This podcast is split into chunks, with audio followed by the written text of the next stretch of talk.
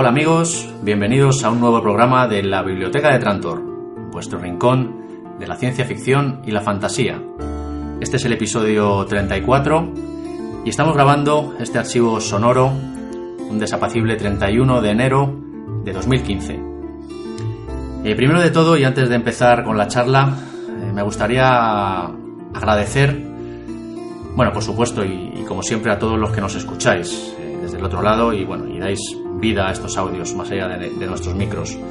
Pero hoy especialmente a todos los que nos habéis enviado vuestros trabajos para la nueva carátula del podcast. Hace cosa de un mes hicimos un llamamiento eh, para que nos ayudarais a renovar la imagen del podcast y bueno, de las carátulas que hemos recibido hemos eh, finalmente elegido las de Fabián Ramos, cuyo trabajo ya adorna este audio y que será a partir de ahora pues nuestra imagen en iTunes, en iVoox y bueno, donde sea menester. Nuestro agradecimiento eterno a todos los que os habéis animado a colaborar y por supuesto a Fabián. Así que bueno, vaya por delante. Gracias a todos. Y dicho esto, vamos a dedicar el podcast de hoy a la que viene a ser eh, la primera distopía pura de la historia de la literatura. Nosotros, del ruso Yevgeny Ivanovich Zamiatin, una obra, bueno, muy desconocida para el gran público, pero que fue la precursora de otras más famosas, como 1984 de Orwell, Un Mundo Feliz de Aldous Huxley o Fahrenheit 451 de Ray Bradbury. Y que sin duda, bueno, pues es eh, la madre del género distópico puro, la que estableció el arquetipo en el que se basarían todas las obras posteriores que vendrían después. Así que hoy por fin vamos a hablar de nosotros, de Zamiatin, y para ello Cuento, por una parte, con la presencia y colaboración de nuestro número imaginario particular, nuestra propia I-330, que sin lugar a dudas, bueno, pues tiene pinta de estar muy contenta de que ha llegado este día. Bienvenida, Sara, a un nuevo podcast distópico de esos que te gustan a ti. Muy contenta, por fin has hecho justicia y por fin nos decidís hablar de este libro con un podcast propio, no ahí metiéndomelo. Hombre, después de un año dándonos el coñazo, teníamos que grabar sí o sí. Por supuesto. No podíamos aguantarlo más ya.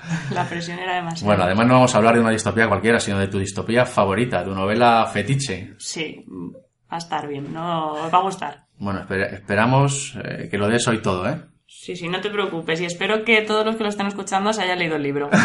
Voy a pasar lista luego, ¿eh? Bueno, por otro lado, también tengo aquí a mi vera, a mi hermano Iñaki, colaborador habitual. Y bueno, dispuesto como siempre a enriquecer estas charlas con sus palabras. Bienvenido otra vez, Iñaki. Hola, buenas. Haremos lo que podamos, no os preocupéis. bueno, pues nada, eh, hechas las presentaciones y sin más dilación, amigos, acompañadnos al otro lado del muro verde a un mundo futuro de edificios de cristal, en el que ni la privacidad ni la individualidad existen, y el bienhechor del Estado único marca los designios de los números, los habitantes de esta sociedad aséptica y terrible, a golpe de racionalismo y de matemáticas. Así que comenzamos.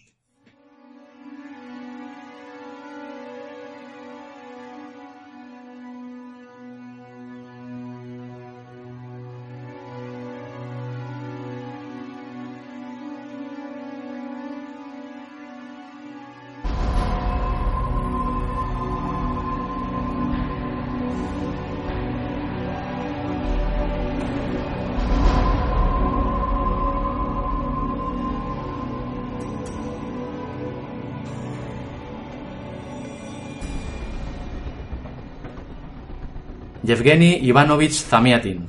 Nació el 1 de febrero de 1884 en Lebedian, a unos 300 kilómetros al sur de Moscú. Hijo de un maestro de escuela, sacerdote de la Iglesia Ortodoxa rusa y de una música, estudió ingeniería naval en el Instituto Politécnico de San Petersburgo entre los años 1902 y 1908, periodo bueno, pues durante el cual también se unió a los bolcheviques, Debido a esto fue arrestado en 1905 y mandado al exilio interior de Siberia, donde consiguió escapar para regresar a San Petersburgo y donde vivió ilegalmente, escondido, antes de irse a Finlandia en 1906 y asentarse allí para terminar sus estudios.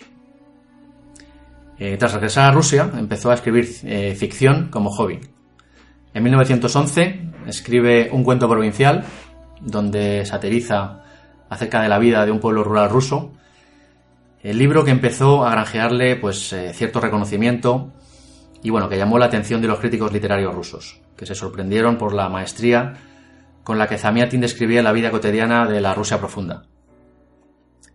Tres años después, en 1914, escribe una novela corta titulada En el fin del mundo, una novela antibelicista que, realmente criticaba eh, al ejército imperial ruso y bueno, que vino a consolidar su estilo como uno de los más originales y brillantes escritores rusos del momento.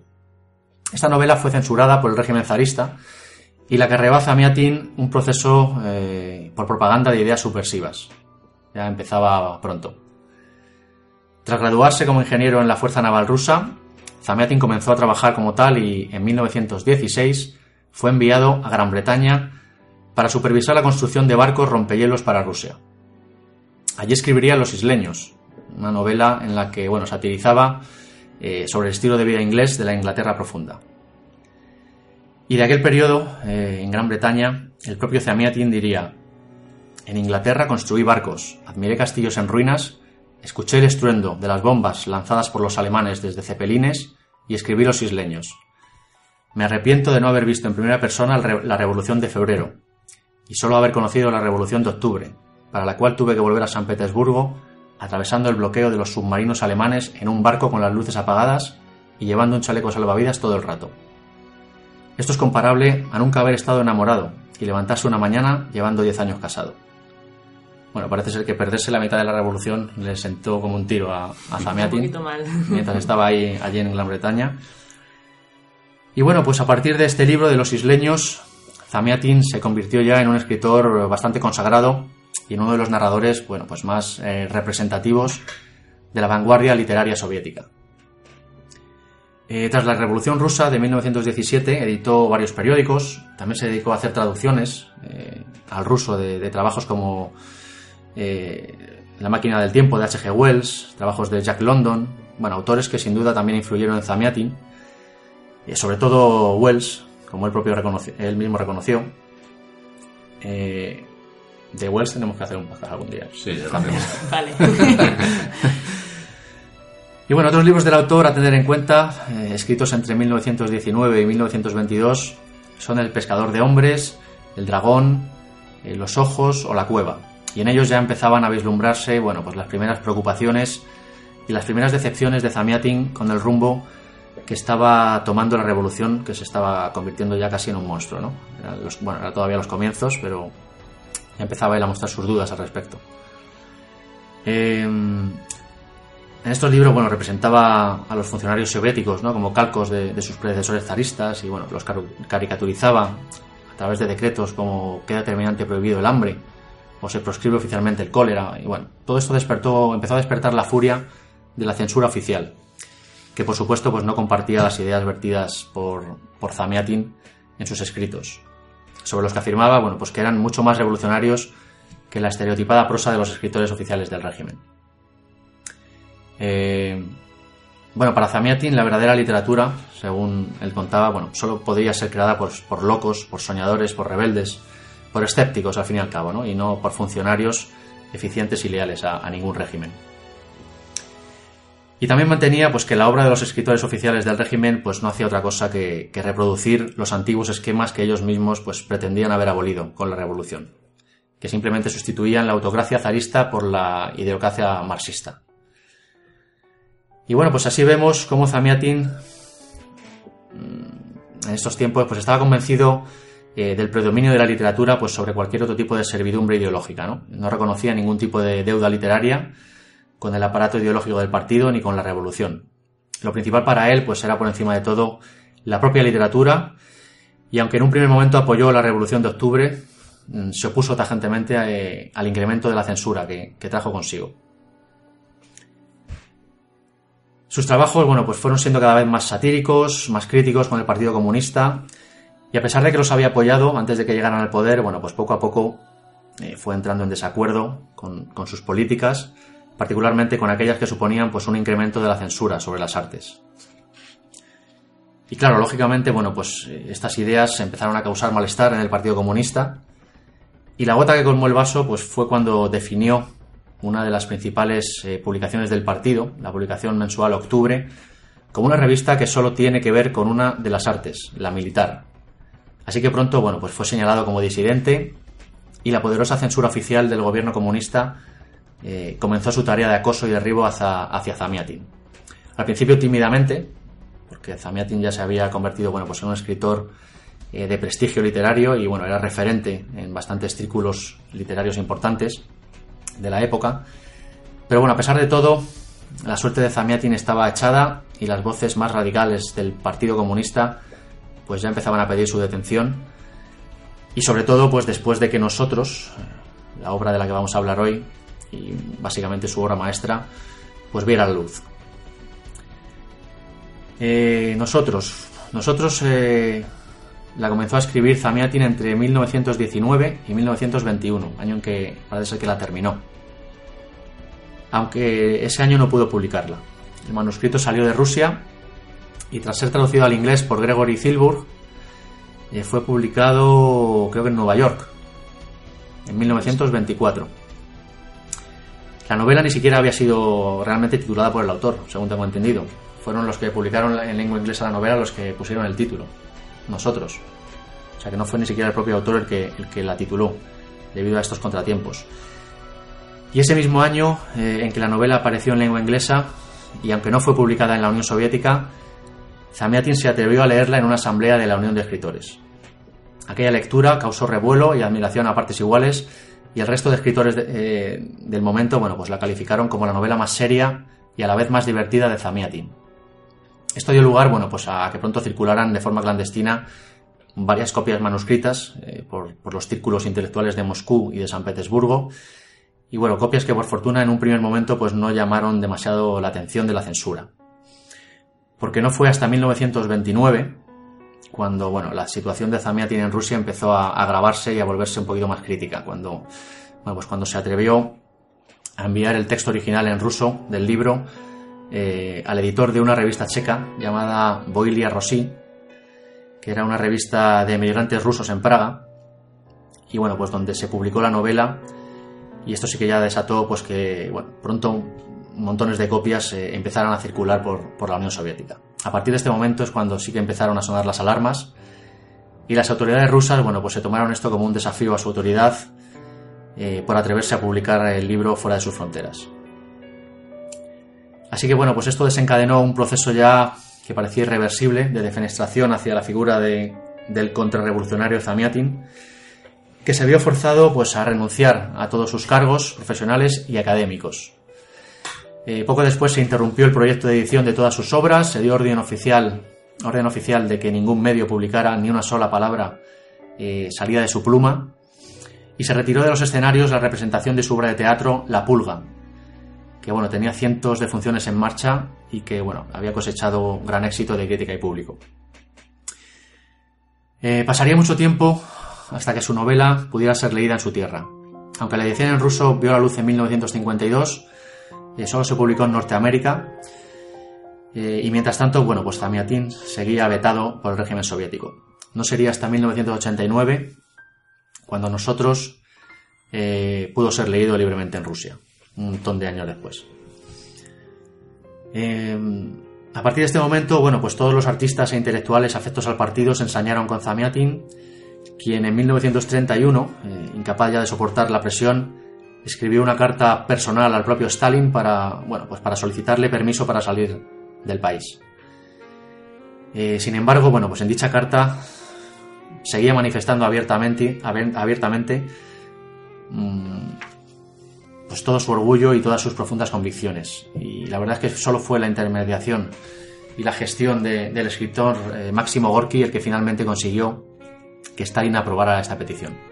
Os leo un fragmento de la carta de Zamiatin a Stalin para que veáis un poquito el tono ¿no? del tío.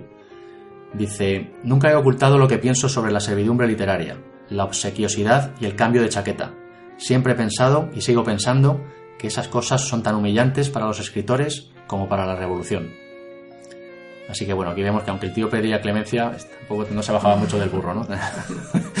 y bueno, tuvo que ser eh, Máximo Gorki el que intermediara por él y bueno, al final, al final Stalin permitió que saliera del país.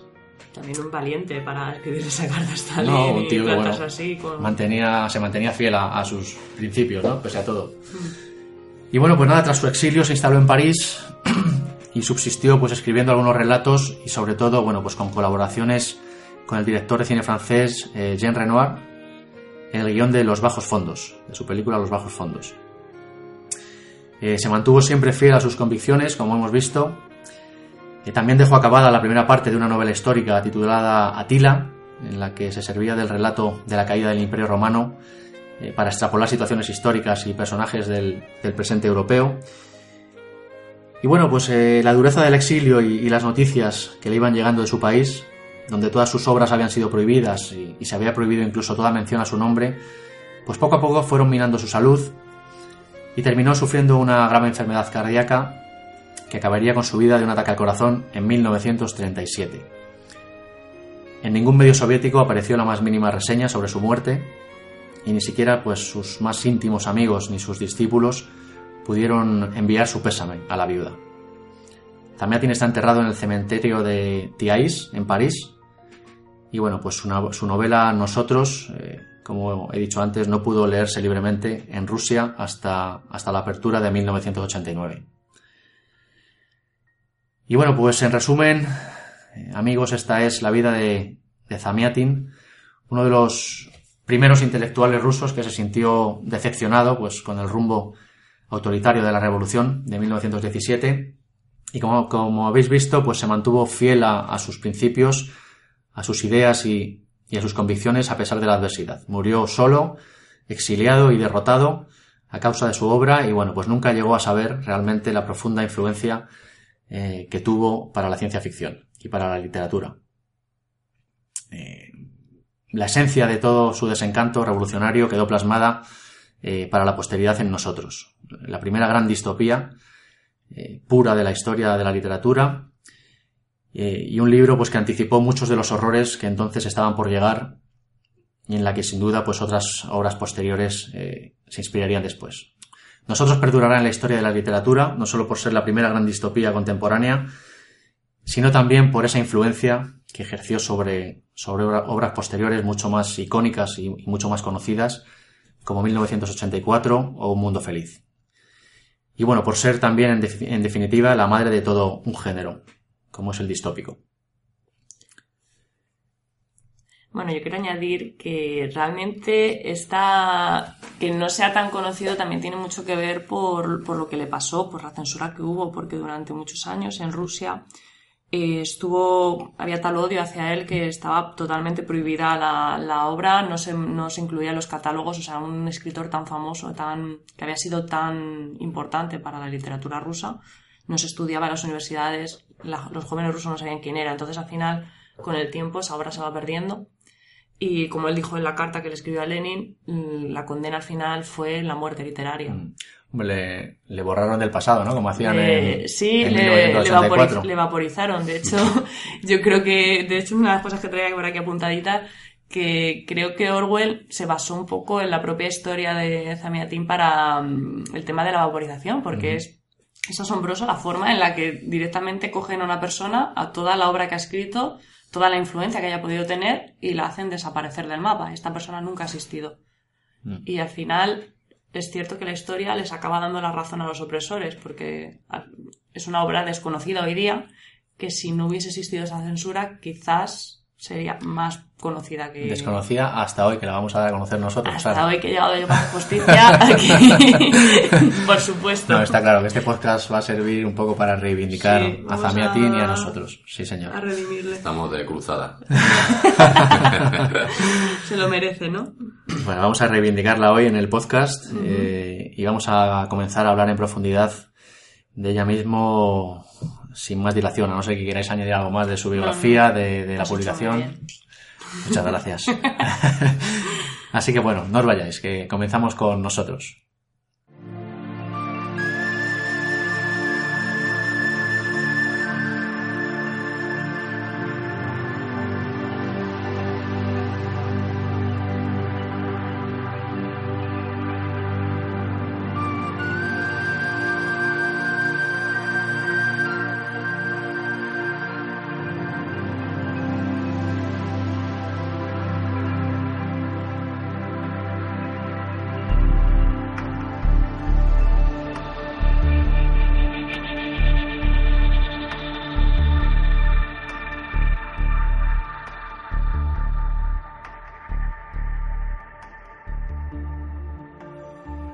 Bueno, y antes eh, de empezar a hablar de nosotros, de, de ruso Zamiatin, me gustaría aprovechar este podcast, bueno, pues para aclarar un poquito el término distopía, que, bueno, pues que tanto se ha puesto de moda en los últimos tiempos y que cuyo uso, bueno, pues tanto hemos contribuido todos a prostituir. Vamos a, vamos a diferenciar un tipo entre, un, poco entre los tipos de distopía que hay y, y explicar un poquito todo el tema este de, de los, los, eh, las obras posapocalípticas, eh, bueno. Entonces, eh, tenemos cuánto... A ver, Sara, tú que eres una talibán del asunto, vamos Yo a... soy Explícanos. muy talibán. Explícanos, Bueno, ¿qué tipo de distopías hay? Vamos a ver. Vamos a ver, tenemos un poco las que vienen siendo las distopías puras. Te voy a utilizar la definición de Wikipedia porque Como, no, no como, me como el libro que nos ocupa hoy, ¿no? Por ejemplo. Claro, o sea, ahí yo metería pura pura, pues nosotros, 1964, Un Mundo Feliz y Fahrenheit. O sea, poco más. Bueno, O algo sea, más, algo más ahora. Alguna ahí. más, sí. Ahora no se me ocurre, pero... Alguna más de por puesta. Sí, o sea, a fin de cuentas, eh, lo que. La fuga de. Logan. Bueno, ahora, ahora hablaremos de una Sí, tengo, más, sí que de escribir- tengo varios títulos que puse el otro día ahí en el, en el blog. Pero básicamente lo que yo creo que las marca un poco, lo que define una distopía pura, es que hay un enfrentamiento del protagonista con el sistema. Hay un. Está. Lo principal es el tema político, el tema social. No es tanto una historia como puede pasarte a lo mejor en. Una que se confunde mucho es, es Blade Runner, que os enseña los androides con hojas eléctricas Sí. que sí que es una sociedad distópica, es un futuro distópico, pero el tema principal de la novela no es ese enfrentamiento con el sistema. O sea, Vamos a ver, entonces resumiendo. Eh, una distopía pura sería la que está basada en una sociedad totalitaria y opresiva y bueno, pues contra la que el protagonista se revela, así básicamente.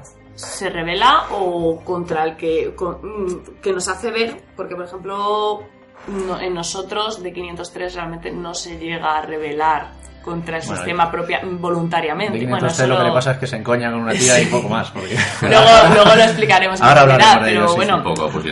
Es más que nada que el punto de vista del protagonista o de que te cuenta la historia te hace ver los elementos pues discordantes de esa distopía que supuestamente se representa como Pero vamos, la trama central de la obra sería esta, esta es más- rebelión contra el sistema del protagonista. es más denuncia política, denuncia. denuncia, social, o sea, Entonces, va la- enfocado a eso. Entonces la distopía indirecta, que, que muchas veces se, se llama distopía mm, erróneamente, pues sería en el que sí que hay una distopía, pero que es eh, que cumple un mero papel de escenario de fondo, ¿no? Y- Es un y escenario en el es. que se desarrolla otra historia, que puede ser pues una historia de la búsqueda personal del protagonista, una historia de acción, de aventuras o una historia de... Y aquí, bueno, pues podríamos meter pues toda esta corriente post-apocalíptica que está tan de moda en los Sí. últimos tiempos. Eh, como- Max, todas estas Como películas. distopía así, indirecta, de fondo, bueno, todo el tema de los zombies, eh, todo, cualquier, bueno, Sí. todo el Bueno, tema zombie yo no lo metería en distopía, porque para que haya una distopía tienes que tener también una sociedad un poco opresora o un poco... No es necesario. Mm, Pero bueno, es que en un, una- en una- en una-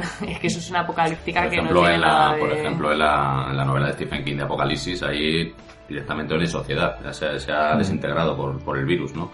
Y es una novela distópica porque es una sociedad no deseable. El término distopía alude a eso, a Yo sí una lo sociedad que no es, distopía, no es deseable en sí misma, ¿no? Entonces, luego ya entramos en las diferenciaciones de indirecta, de directa... Yo o- la sacaría aparte, para mí las apocalípticas irían aparte, pero sí que es cierto que las suelen meter ahí. Yo estoy pero- de o la carretera, Yo por soy muy radical. Yo estoy de acuerdo con Iñaki, to- totalmente. Sabes que yo soy muy radical y... A mí distopía pura. Bueno, yo creo que mm, esto puede haber servido pues para dejar los conceptos un poquito más Mm. claros para nuestros oyentes y que podamos diferenciar, bueno, pues que es una distopía pura y que es el resto, ¿no?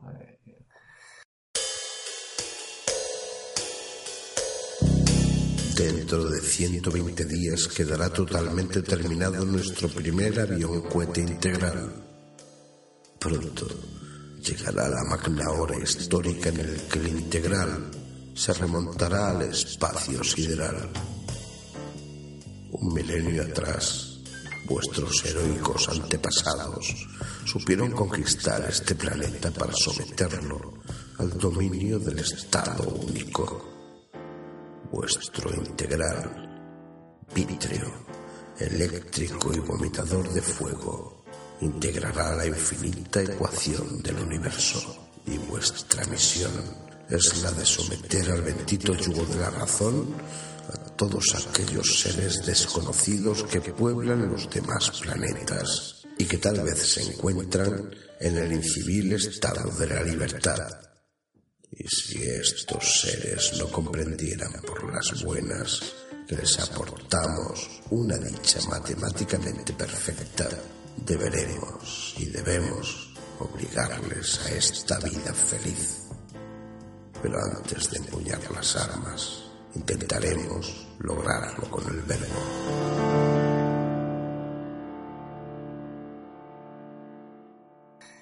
Y vamos a hablar de nosotros. No de nosotros, sino de nosotros. Entre comillas.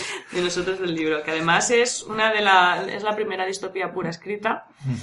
Y bueno, que había distopías antes porque lo que has comentado antes, Jack London, el talón de hierro, Sí. teníamos la Mm. máquina del tiempo de Wells, pero no explicaban tanto el fondo del Mm. sistema sociopolítico como, como lo hacen nosotros, ¿no? A fin de cuentas, nosotros gira alrededor Ese es el mérito grande que Sí, tiene. es realmente la visión que tuvo y además hay una cosa que tuvo Zamiatin que no tuvieron Orwell ni Hasley ni Bradbury y es que él cuando escribió Nosotros realmente no había llegado a vivir un nazismo o un... Y además- o sea, había- estaba muy al principio de todo Mm. lo que vino después. Él estaba, sí, estaba viendo un poquito cómo venía Lenin, de qué palo iba, pero no había llegado a vivir... Bueno, pero sí llegaba, por ejemplo, el Taylorismo y todo eso sí lo, sí lo vive Sí, de primera mano. de hecho se basa luego- mucho en ello, pero Claro, no tuvo un referente tan claro como pudo ser luego ya lo que vino después, lo que No, vivió pero- Orwell. Eso ya fue ya la repera, ¿sabes? por dónde van los tiros, ¿no? Pero yo Eh, creo- yo creo tuvo que eso- el, el acto de imaginación, Claro, es exacto, encomiable pero- también. el hecho Yo creo que eso se nota eh, en la propia novela Nosotros comparada con la de Orwell, por ejemplo. que- Orwell es- va mucho más al... Orwell- la al novela de Orwell es mucho más oscura, mucho más... Y es casi un Y es porque se refleja directamente en el nazismo y en el estalinismo. Sí. Y nosotros, eh, como se es anterior... nosotros para contar algo mucho más grave que vino luego. Entonces, también hay que reconocer un poco el mérito que tuvo Zamiatin de intuir que todo eso venía, porque Claro, realmente exacto. no lo llegó a vivir en profundidad. Bueno, vamos a contar un poquito así por encima la sinopsis del libro. ¿Qué nos, qué nos cuenta a nosotros? Bueno, pues eh, nos coloca en el siglo XXVI, ¿puede ser? Sí, creo que sobre la- alrededor del siglo XXVI, tras la guerra de los 200 años, eh, el Estado único controla y gobierna, bueno, pues todos los ámbitos de la vida de los ciudadanos, que no se denominan personas ni ciudadanos, sino números. Estos viven en una ciudad aislada del exterior por el muro verde y coronada, bueno, pues por un cielo eternamente limpio y azul, eh, gracias pues a una serie de torres condensadoras que aíslan incluso la atmósfera del exterior. Eh, los números viven en una sociedad basada en un sistema de trabajo perfecto, en base, bueno, pues a una serie de criterios racionalistas y matemáticos que consideran al trabajador, bueno, pues desde el punto de vista eh, estrictamente funcional y en el que impera la creencia, pues de que la libertad, el pensamiento individual y la libre voluntad eh, son las causas de la infelicidad. Ese es el, el planteamiento básico de este, de este La estado imaginación.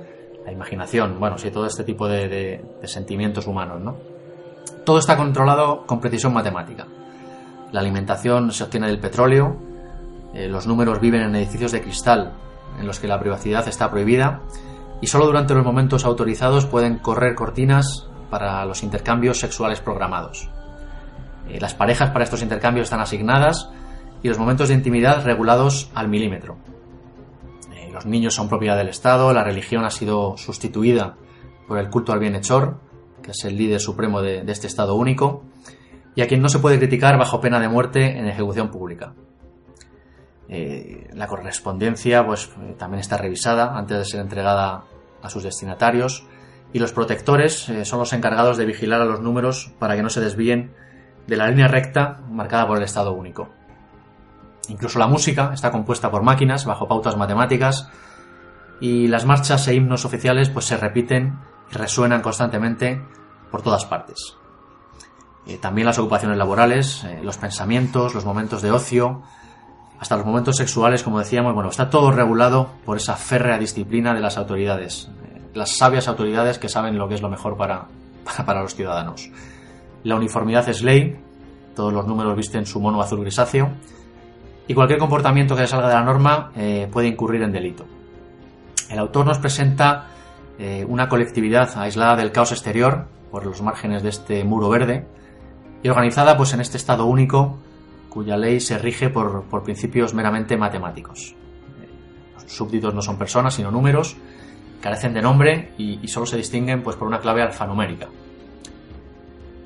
Y en esta ciudad eh, de paredes transparentes tenemos a, nuestro protagonista, a D503, un ciudadano ortodoxo ejemplar, inflexible, defensor a ultranza del sistema en el que vive, seguidor estricto de las normas, y es el ingeniero jefe que está construyendo el Integral, que va a ser eh, la primera nave interestelar del Estado único, con una misión muy curiosa, además, que será explorar el espacio y expandir por el universo las bondades de este régimen definitivo, llevar la palabra eh, racional del bienhechor y la ideología matemática del Estado único a todos esos eh, desdichados alienígenas que hay por ahí fuera, viviendo en ese salvaje estado que trae la, libertad.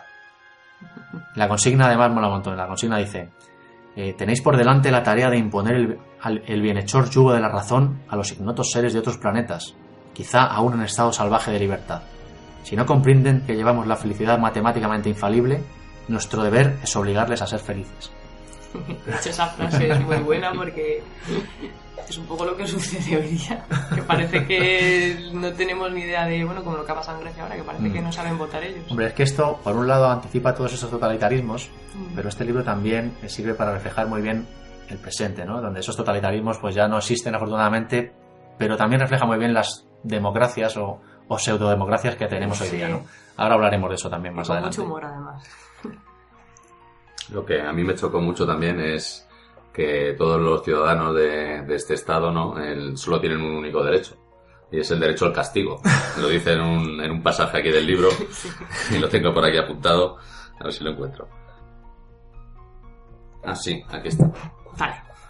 Frente al Estado único tengo el derecho de someterme al castigo, y este derecho no me lo dejaré arrebatar. Ninguno de nosotros, los números, puede ni debe atreverse a pensar en la renuncia a este derecho único, y por esta razón tan apreciado.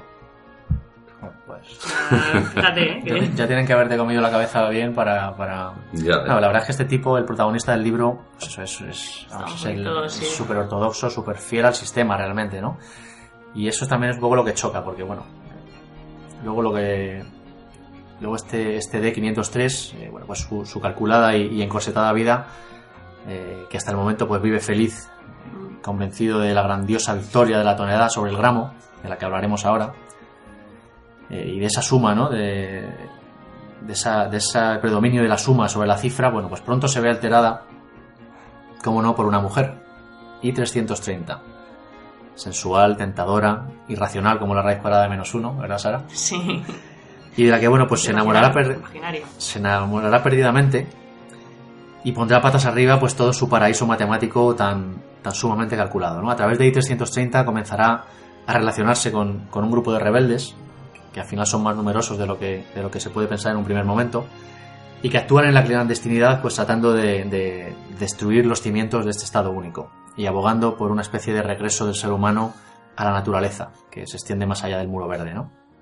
Este hecho pues dará pie a que D503 eh, confundido ante los acontecimientos y, la alteración de sus sentimientos, bueno, pues desnude su alma y cuente sus pensamientos al lector del libro, pues en una especie de diario, eh, en el que seremos testigos, bueno, pues, pues de todo este cambio, eh, hasta descubrir, pues que se le ha formado un alma, según él mismo dice, ¿no? Algo totalmente desterrado y olvidado en esta sociedad del Estado único.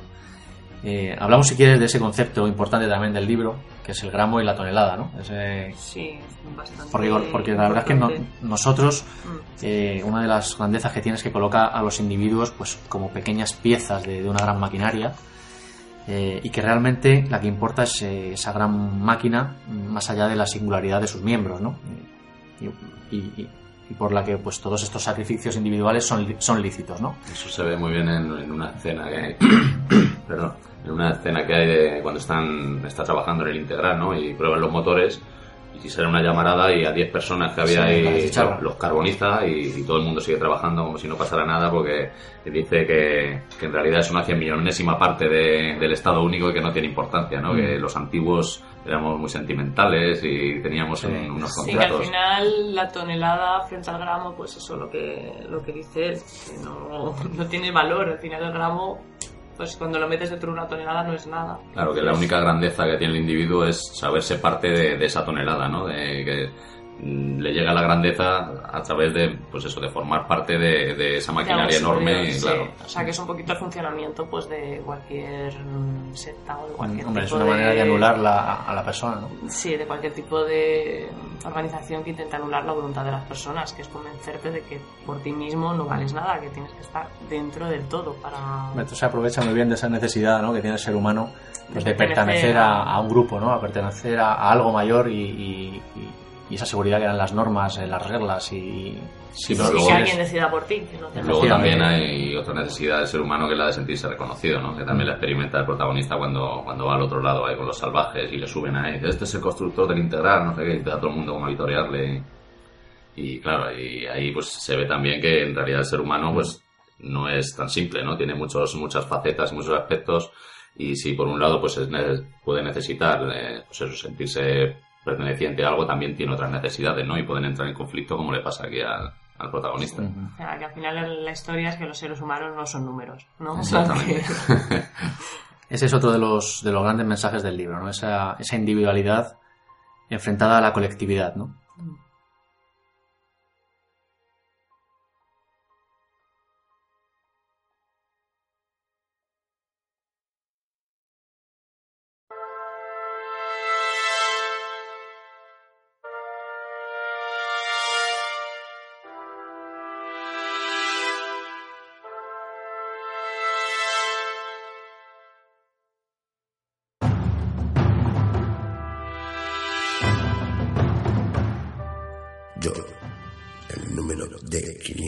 D503, el constructor del integral, soy tan solo uno de los muchos matemáticos del Estado único.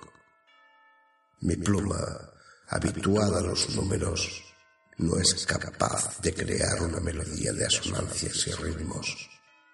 Solamente puedo reproducir lo que veo, lo que pienso, y diciéndolo más exactamente, lo que pensamos nosotros. Esta es la palabra acertada, la palabra adecuada, y por esta razón quiero que mis anotaciones lleven por título Nosotros.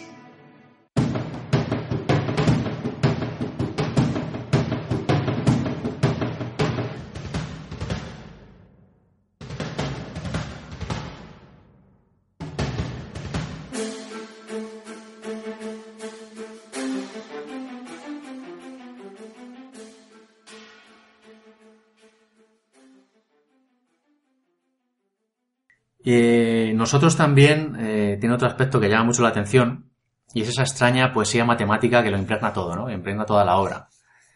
Eh, y de la que sospecho que Sara quiere hablarnos. Yo os voy a hablar de las matemáticas de la novela. Tengo preparados tres folios de... pero os voy a resumir.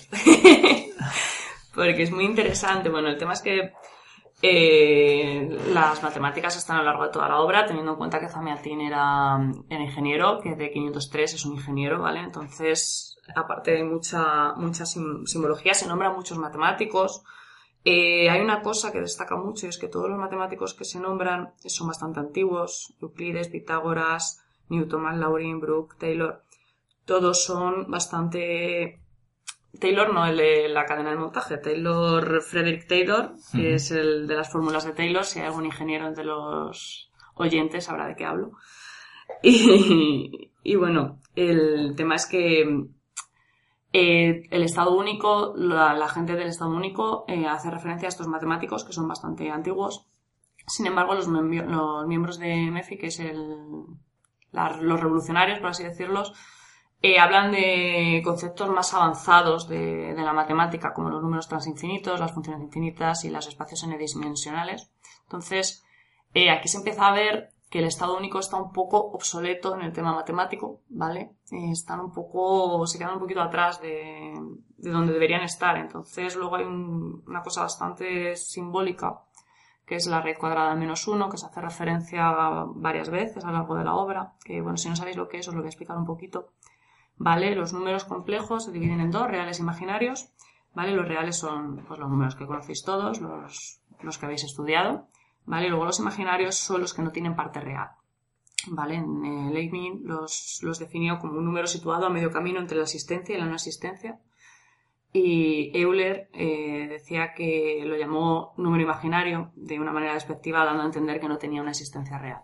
Eh, representaciones matemáticas es I, una I minúscula, que es bastante simbólico que precisamente la protagonista femenina de la novela se llame I-330. Mm. Creo que hace un poquito alusión a, pues a esto, a que es un número, un número imaginario. Que es la que viene a remover un poco el mundo de, Sí, viene del, la, número- la del número imaginación. real de 300. De Claro, 503. porque tú partes de que esto es un número imaginario y que lo que se estirpa o lo que se intenta reprimir en los números del estado único es la imaginación. Mm. En todo momento, bueno, de hecho ya al final de la obra, de una manera... De hecho, descubren, descubren una manera de, esti- de estirpar el alma y Sí, la imaginación. Sí, quirúrgicamente, mediante ¿no? una operación quirúrgica, o sea, es un poco... Y eso, perdona que te, eso según lo estás diciendo, podría ser la causa de ese atraso de. Pero esa- una, estado pre- único, una ¿no? pregunta que me surge. ¿Ese atraso matemático del que hablas eh, está puesto ahí aposta por Zamiati? Es a lo que voy, o sea, el tema es que el, el estado único está tan obcecado con la... el- Al fin de cuentas, la las matemáticas son todo. Tú las matemáticas no las puedes limitar a los números reales o a los números racionales. Las matemáticas son los racionales, los irracionales, los imaginarios, son todo. Entonces, si tú, tus matemáticas, quieres que sean los números reales, tus matemáticas están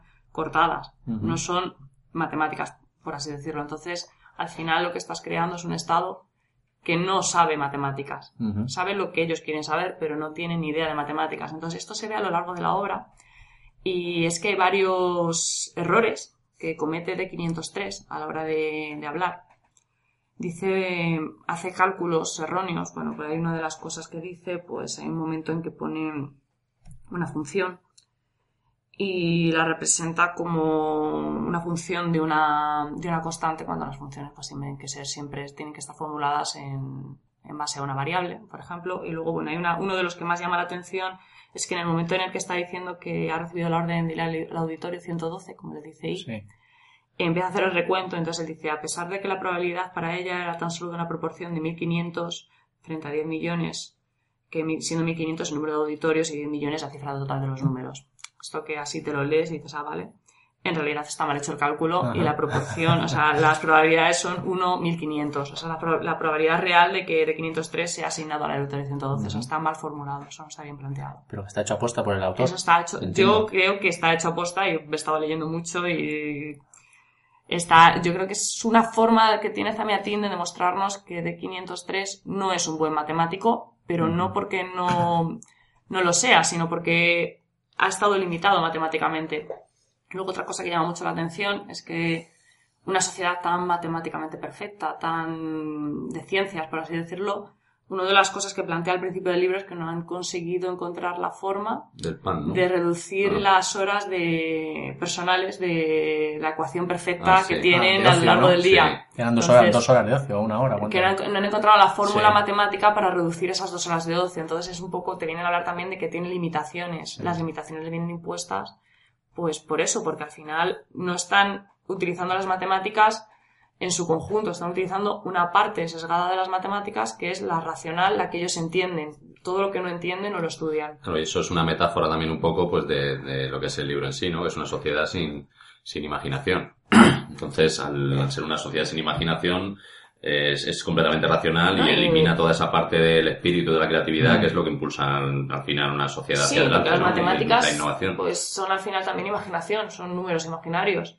Y también yo creo que es un poco una crítica a los totalitarismos o a los, los regímenes estos absolutistas, que al final lo que hacen es que se quedan en lo que conocen y todo lo que no conocen o va más allá lo prohíben o lo zanjan. O sea, es Sí, como ahora, quo. de hecho ahora pues lo tenemos, la prueba la tenemos con Internet.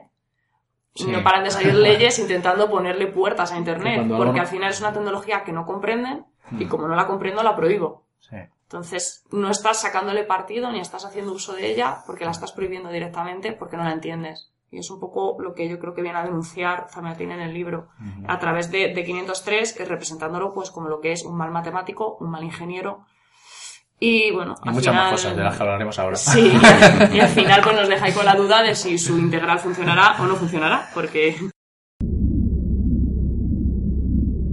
Imaginémonos dos balanzas, una de las cuales contiene un gramo y la otra una tonelada. Es como si en una estuviera el yo y en la otra el nosotros. del Estado único. Consentir al yo cualquier derecho frente al Estado único sería lo mismo que mantener el criterio de que un gramo puede equivaler a una tonelada. De ello se llega a la siguiente conclusión. La tonelada tiene derechos y el gramo deberes. Y el único camino natural de la nada a la magnitud es olvidar que solo eres un gramo y sentirte como una millonésima parte de la tonelada.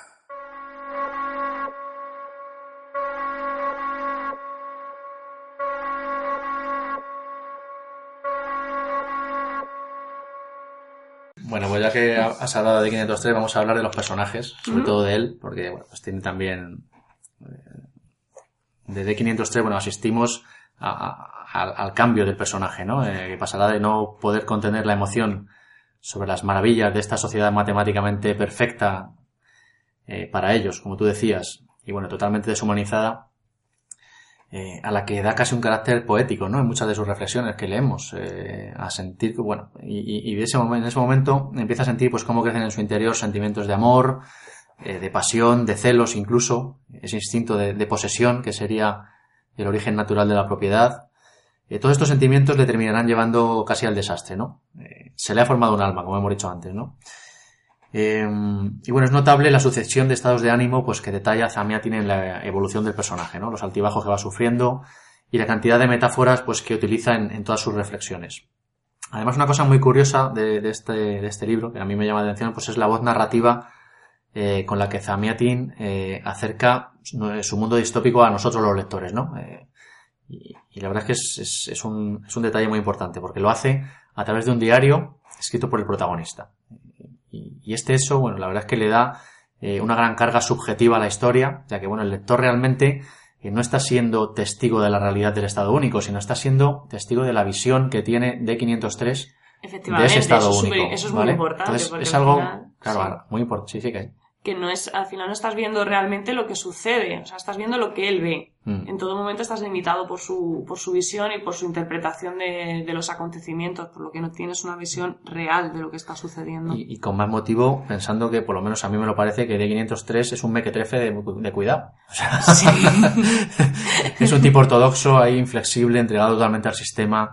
Eh, Sí, pero que luego se, Y- y- y se su- encapricha y... Ya, pero su, su enfrentamiento posterior con el sistema, si nos fijamos bien, no es consecuencia de ninguna reflexión moral, ni de ninguna inquietud política, No, no, no. ni nada parecido, sino que simplemente se revela porque se encoña con una mujer. Sí, porque él de Sí, hecho, es pa- pura pasión, o sea... él de hecho, con todo lo que los protectores le van diciendo, todos, todo lo que le sugieren en favor del Estado, y eso él está completamente de acuerdo siempre. Sí, sí, parece que lo había dicho con mis propias palabras, pero Claro. luego Sí, sí, cuando sí. ve a, a esta chica, pues Mm. se le viene todo abajo y Claro, y vemos, vemos como el tío deja todas esas grandes convicciones que tan, tan rigurosamente describe al principio de su diario y que tan maravillosas le parecen con, con- con esa pasión que las cuenta, lo deja todo de lado pues por la pasión por, por esta mujer, ¿no? Eh, Por Entonces, la, bueno. parte, la parte imaginaria, ¿no? la parte Que- racional, ¿no? Claro, no hay- Que tanto hincapié hacen.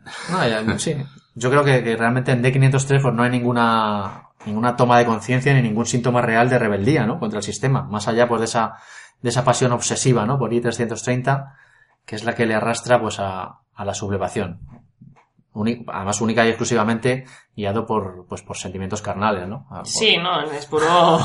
es lo que es, ¿sabes? No. Es que realmente es, es un tío incapaz de pensar por sí mismo, ¿no? Que, que se traga todos los preceptos y todos los dogmas estatales Mm. y solo los deja de lado por la recompensa carnal, ¿no? Entonces, además, ahora cuando hablemos de las diferencias con 1984, esa es también una, una gran diferencia, ¿no? Sí. De, de, de, de D503 con, con, con Winston Smith, ¿no? Sí, gusta más.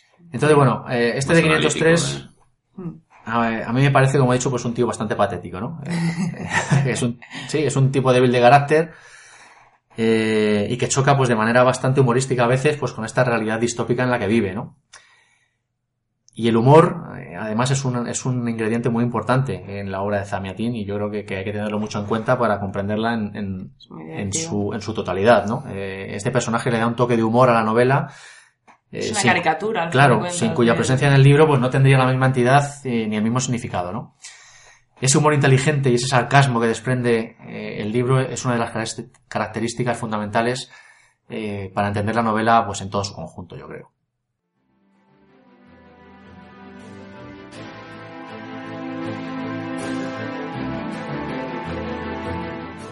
Habitamos siempre en nuestras casas transparentes que parecen tejidas de aire, eternamente circundadas de luz.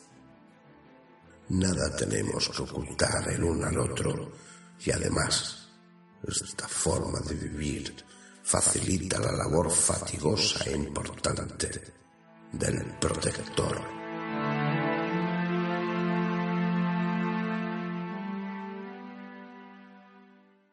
Nosotros, la madre de las distopías modernas.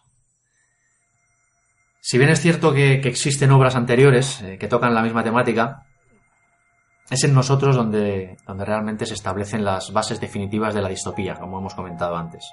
Nosotros establece este arquetipo eh, que se instaura en el subgénero distópico y que se va a repetir pues, en obras eh, como 1984, Un Mundo Feliz, de las que vamos a hablar ahora para compararlas con, con esta distopía madre, por llamarla de alguna manera, ¿no?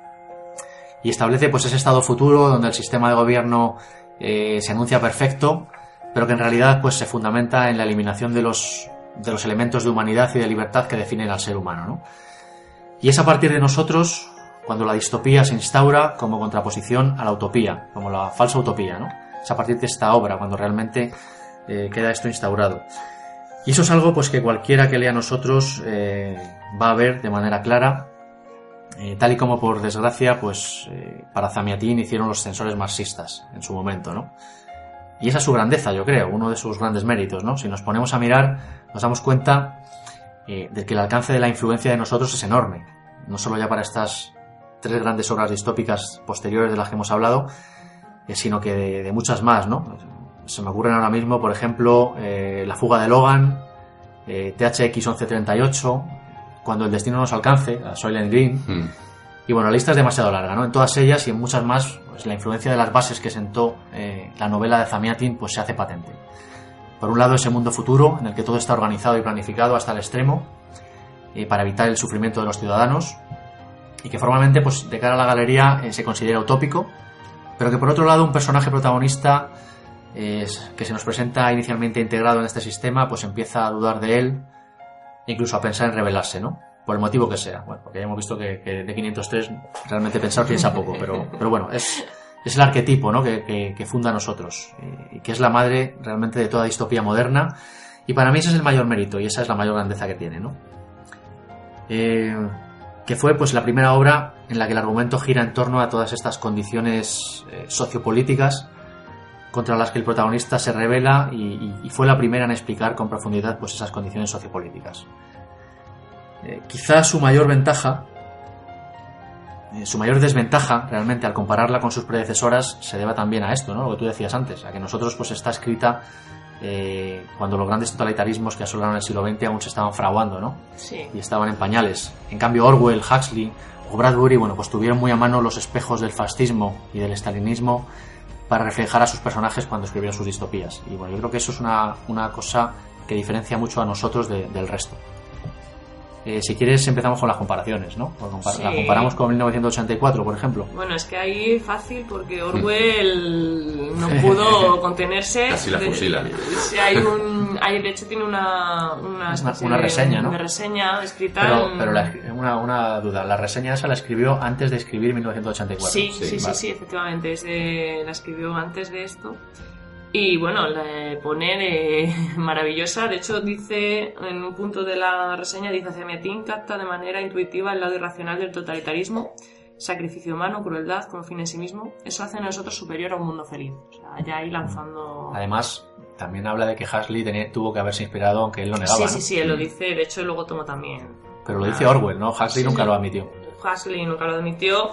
Orwell lo dice que se ha tenido que inspirar sí o sí. Bueno, y de hecho eh, Orwell leyó la novela, la leyó en francés porque no consiguió una edición en inglesa y una de las cosas que dice en esta reseña es que le parece increíble que no se haya reeditado la, novela. O sea, era muy, muy, muy fan, era, le gustaba mucho. No, se nota, se nota. Y bueno, pues eh, tenés ahí un poco pues la comparativa. Tienes eh, los protagonistas, pues Winston Smith y D503 son los dos miembros activos de la sociedad distópica, los dos trabajan para, para el Estado. Eh, tienes a Winston en el misterio de la verdad, a, a D503 pues construyendo la integral como ingeniero ingeniero jefe. Y bueno, los dos tienen como una posición un poco estratégica, ¿no? En, a fin, destinado a estar un poco también en- a comunicar, porque el Ministerio de la Verdad se dedica a eso y la integral viene siendo una nave para, Para comunicar la verdad del Estado para único. comunicarla, o sea, es un poquito relacionado, ¿no? Luego, bueno, tienes, eh, por supuesto, la figura del líder, gran hermano, el bienhechor, benefactor, como según la, la Sí. traducción que encontréis. Y bueno, es, eso es el exponente de máximo del Estado único. Y luego todo lo de la privacidad y la intimidad. Sí, también. tienes el tema de la privacidad, pues Zamiatin lo representa con las casas de cristal, Orwell va un poquito más allá y te mete pues las telepantallas. Mm. Pero la idea es la misma, no tienes ni un segundo de estar... Todas las, la- ¿cómo se dicen? Las funciones estas que hay en los auditorios para adoctrinar, ¿no? De dos horas de, de discurso, ¿no? todo eso también. Sí, o sea, todo muy esquematizado pues para someter un poco a los, Sí, las- los dos minutos de odio, la... Lo que pasa es que pero Orwell- pero vosotros pensáis que es un plagio o que solo es una inspiración. Hombre, Es Orwell. un homenaje, yo creo. Sí, yo creo que cogió lo que le gustó, pero luego Orwell se ve que trabaja con mucho más material. Tiene, Hombre. hay partes de 1984 que son casi ensayísticas, ¿no? Sobre, sobre un montón de Orwell, cosas. mm, bajo mi punto de vista, mejoró mucho la obra en el sentido político. Exacto.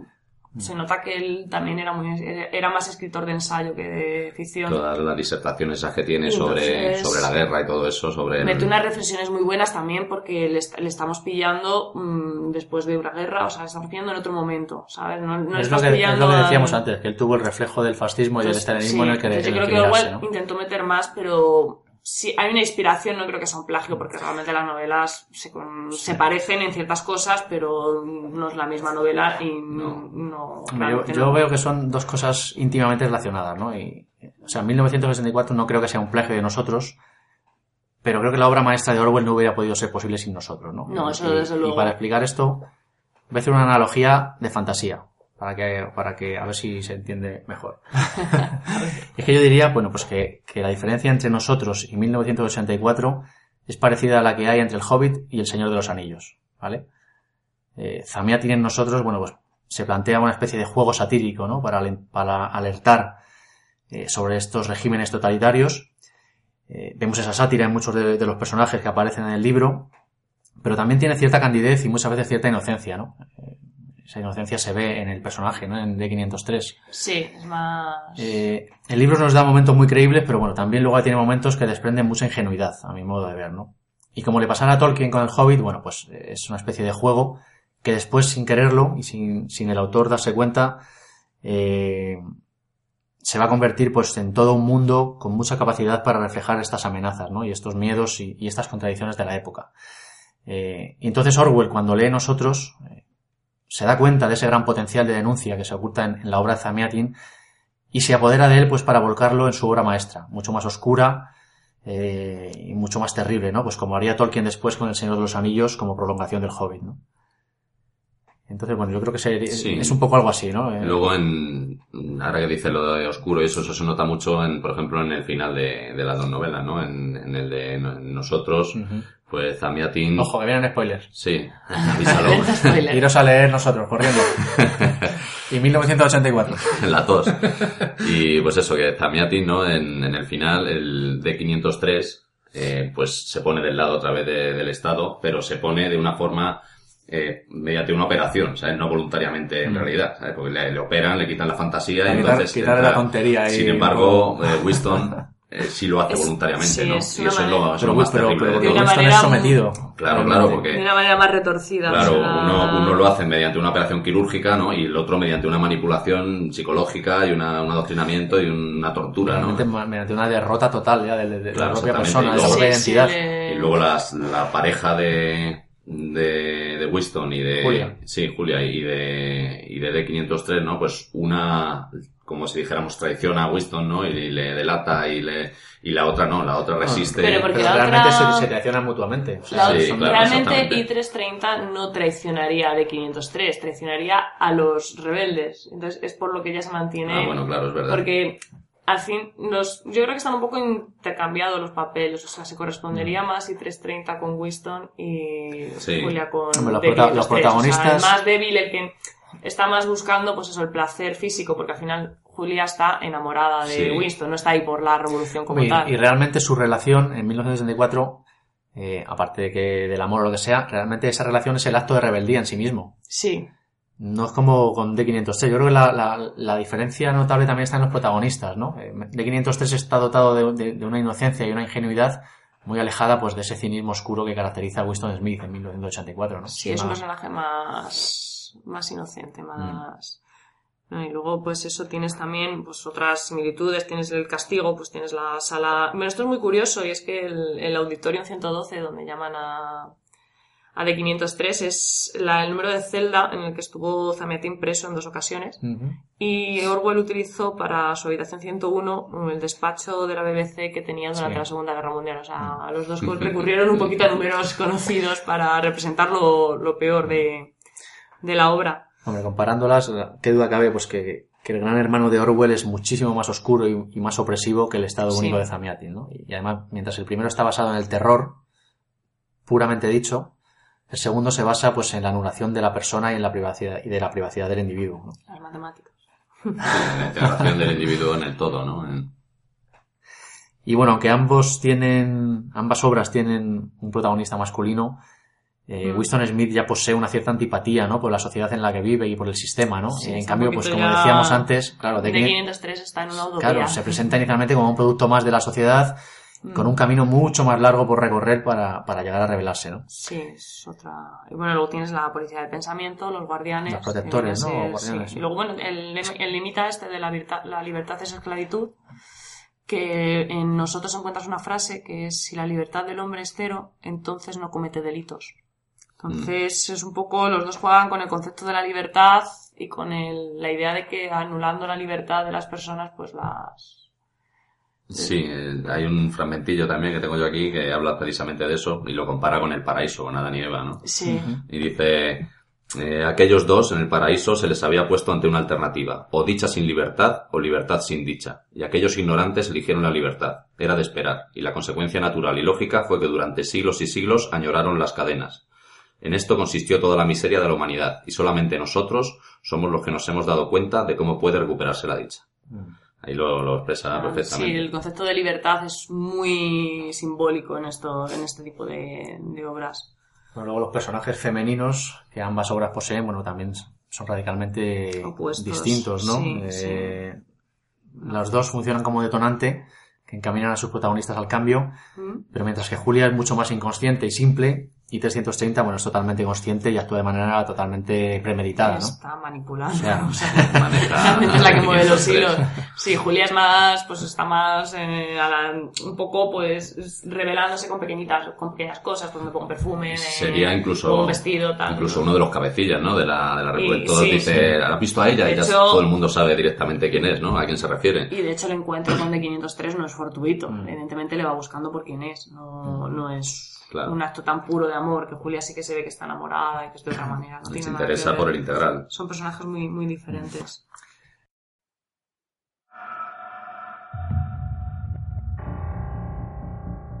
Liberación.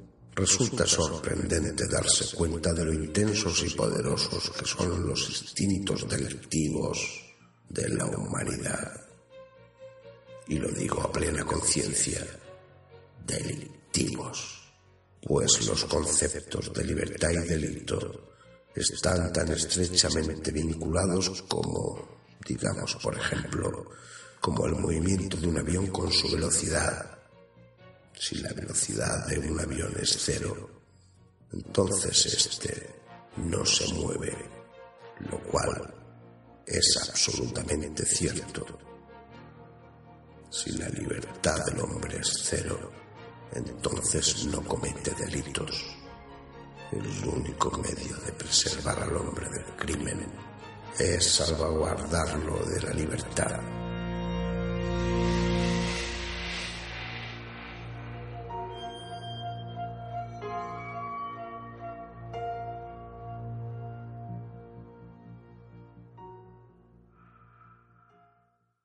Bueno, la comparamos con Huxley, con Un Mundo Feliz. Sí, eh, bueno, pues tengo varias Porque cositas. Huxley insistió siempre en que no se había Él decía que no, pero no bueno. se había inspirado en nosotros para su libro. Lo más gordo y lo más llamativo es que, bueno, Zamiatin recurre a, a Taylor, a- del Taylorismo, de, que es, lo, bueno, lo que decía un poquito era eliminar movimientos innecesarios de los obreros para aprovechar el potencial de la producción e industria.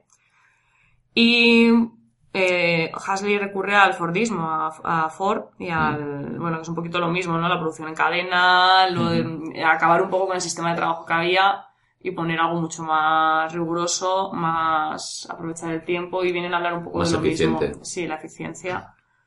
Y también quitar un poco la humanidad al proceso industrial. O sea, si hasta entonces había una cadena humana, pues hacerlo todo más... Mecanizarlo, hacerlo Ma- un poco mecanizar. más... Entonces un poco recurren los dos y a estas dos figuras las ponen como modelos a seguir, o bueno, en el caso de Hasley le ponen como un dios prácticamente, ¿no? Mm. De- por, por Ford. Por Ford, sí. por el amor de Ford.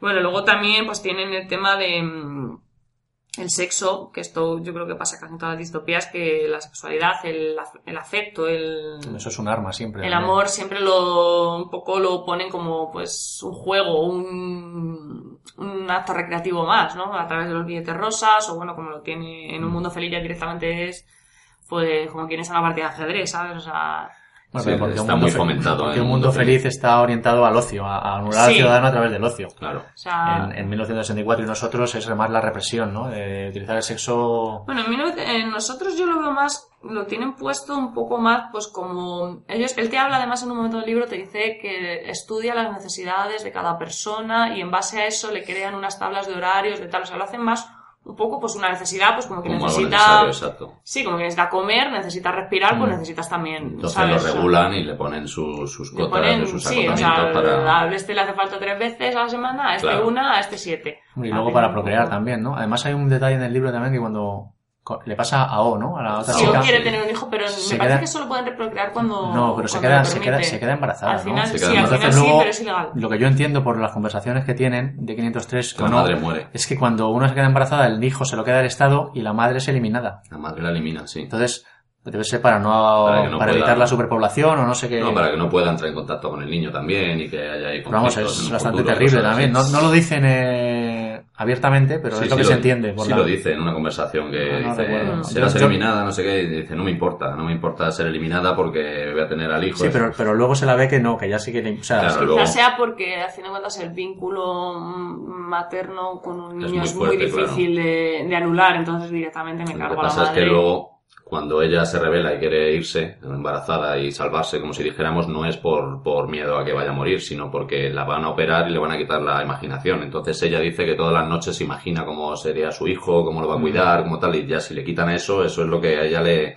le, le empuja a buscar a D503 y pedirle ayuda, ¿no? De que la salve. Para largarse. O sea, es- fíjate qué triste. Es- y bueno, pues eso tienes también, pues...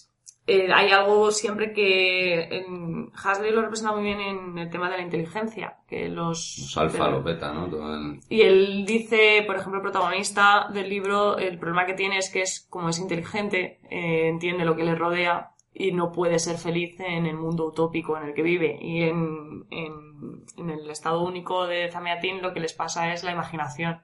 Es lo que les hace despertar. En los dos casos tienes un sentimiento, una cualidad humana que te hace ser consciente de la distopía en la que te encuentras. Cuando Claro. careciendo a lo mejor de ese sentido, podrías interpretarlo como una utopía.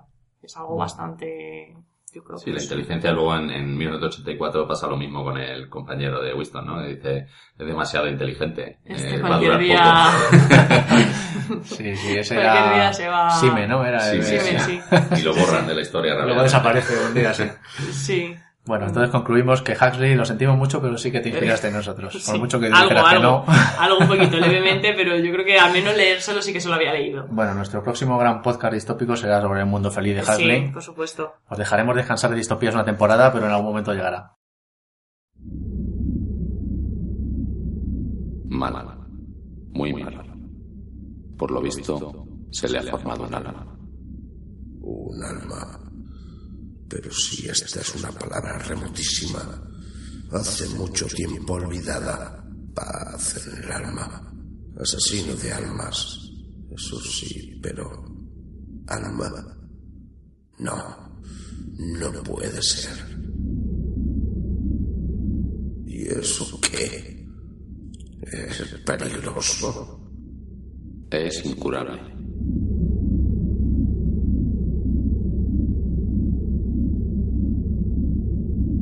¿Qué quiere decir alma? Un alma, dice usted. El diablo sabe lo que es.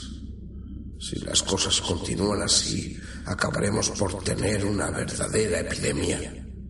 Se tendría que estirpar la imaginación a todo el mundo, operársela. ¿Cuántas veces se lo tengo que decir?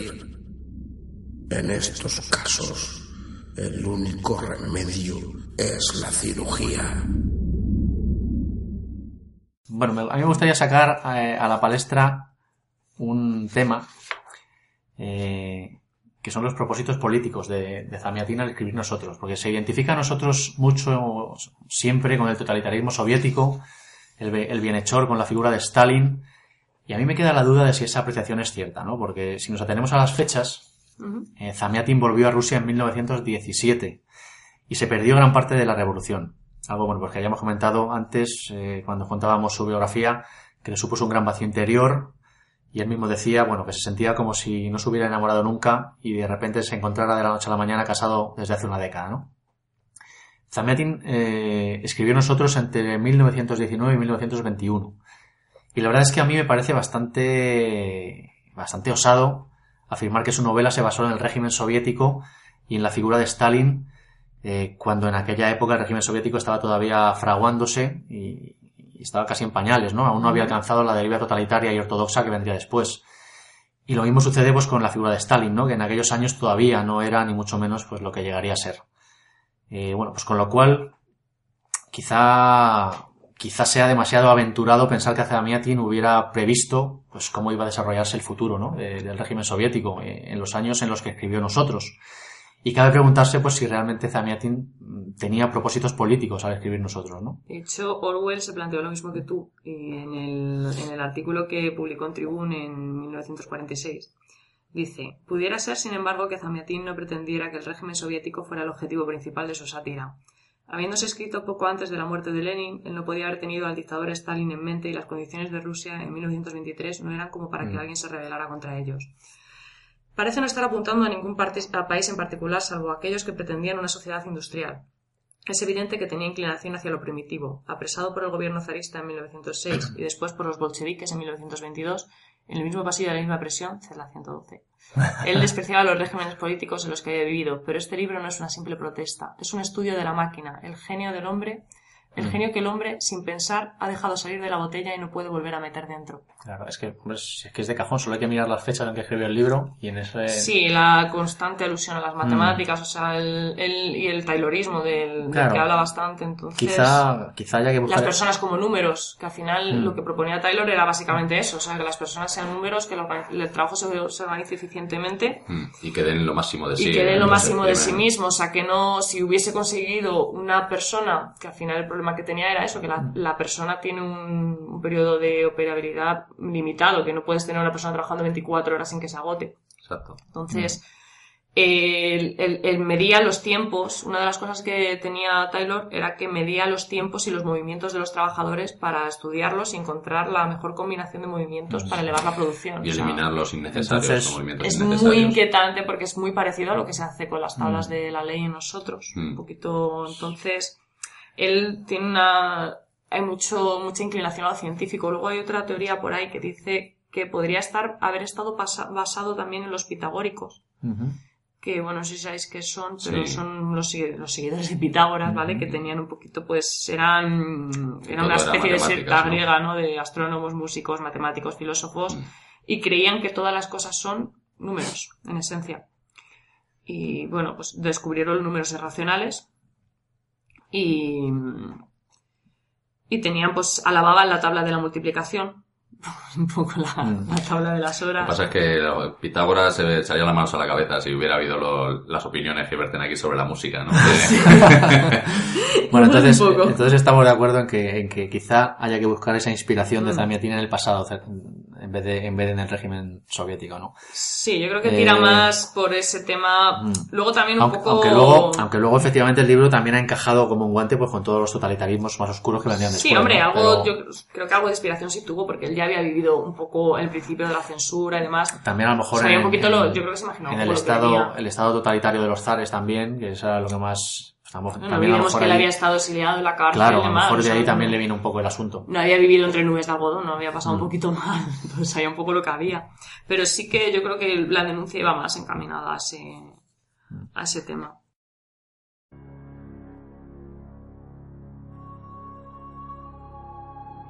¿Cómo es posible que hoy y yo hayamos podido convivir durante tres largos años en plena armonía y ahora solo sea suficiente una sola palabra acerca de la otra? Acerca de I. Es que existen realmente todas estas sandeces del amor y de los celos en forma tan realista como la de los libros de nuestros antepasados. Y esto ha de sucederme a mí precisamente, precisamente a mí. Pero si solo estoy constituido por igualdades, ecuaciones, fórmulas y cifras, y ahora, de repente, me ocurre esto.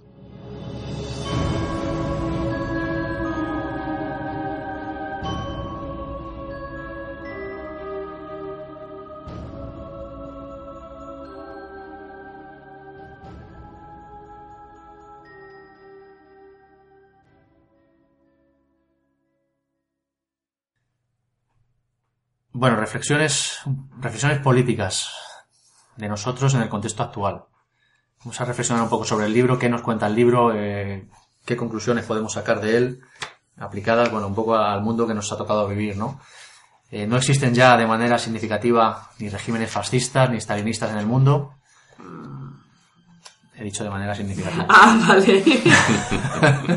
vale. Pero bueno, cabe la pregunta de si nuestras idealizadas democracias actuales no son en realidad, bueno, pues más bien pseudodemocracias, ¿no? Cabe pensar, eh, pues que quizá esa idea imperante hoy en día del capitalismo salvaje como única forma válida de pensamiento, eh, que se nos pinta como único camino hacia la, hacia la felicidad, bueno, pues no esté muy alejada de esa idea del bienhechor que propone Zamiatin en nosotros, ¿no? Y quizá las elecciones democráticas, libres, en las que vamos a votar cada cuatro años, pues tampoco se diferencien mucho de ese día de la unanimidad, ¿no? Que, que Sí. nos demuestra Zamiatin. Es una- un asunto sobre el que podemos reflexionar también. Hombre, el otro día había muchos tertulianos, muchos que prácticamente, de- bueno, el- la portada esta famosa de La Razón de Grecia, Sí, sí, bueno. básicamente te viene a decir, habéis votado mal. Has, No, has- has mentado la bicha aquí en este podcast. y- no sabéis hacer democracia, ¿sabes? O sea, es como un poco de... Yo creo que lo que tú dices es pues, tiene mucho mucha razón, ¿no? Que hoy en día pues solo te dejan sota caballo y rey. Tienes eh, el comunismo, el capitalismo y cuatro sistemas más. lo demás y todo lo demás o, o no existe. O Porque violento o eres eta. ¿Qué hay de malo en inventar un nuevo sistema, un, un nuevo... Sí, hay gente... un poquito de lo... No, pero no hay nadie, no hay nadie hoy muy radical si intentas inventar un nuevo sistema. Es- No hay nadie hoy en día intentando crear algo nuevo de la nada o mezclando cosas o no. Tiene que Sí, ser esto, y esto si o no, esto. pues eso, te sales de los cánones que hay, ya eres un radical, un antisistema.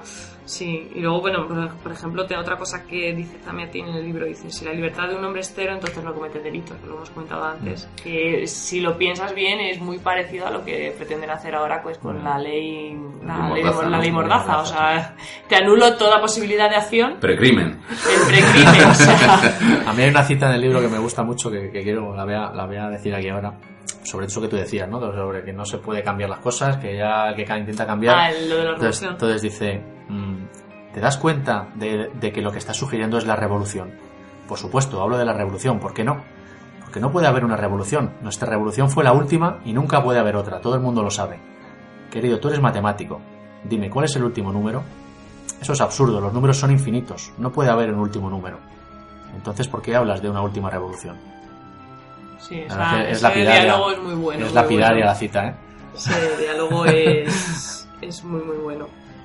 Pero sí, más o menos, a fin de cuentas, es lo, lo mismo que tenemos ahora, ¿no? Te, te venden el mismo rollo, no te puedes salir de lo que hay y mm, pues dos más dos son cuatro y la raíz cuadrada de menos uno es mala. Tienes que quedar aquí en los números racionales y no te salgas de ahí porque porque no nos interesa que te salgan de ahí porque, Porque eso no es nosotros perfecto, controlamos ¿no? esto. Estas son nuestras matemáticas y si te vas a los números imaginarios, como no los entendemos, no vamos a poder controlarte. Eres un radical. Bueno, pues no sé, si queréis añadir más cosas antes de las conclusiones finales, Sara, Pues yo creo que hemos hablado un poquito todo, ¿no? O sea, se ha Iñaki. comentado todo, yo creo. Mm, Así a poco de pronto no. Bueno, conclusiones finales sobre la novela. Ay, yo tengo que añadir una cosa que Lo no que quieras, es, antes. es tu día hoy, Sara. No, bueno, simplemente una cosa que es que durante todo el libro del láser menciona la raíz cuadrada de menos uno Sí. y dice todo el rato que es un número irracional.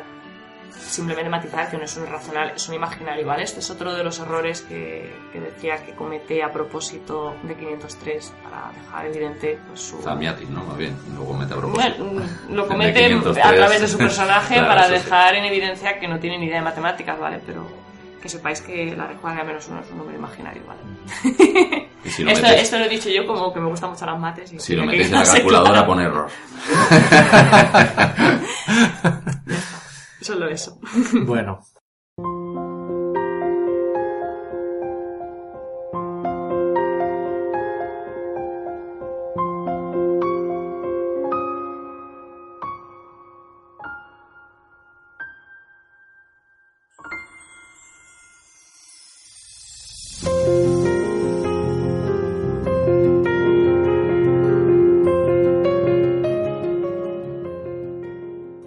nosotros. Nosotros sigue siendo una novela realmente actual después de casi 100 años de haber sido escrita.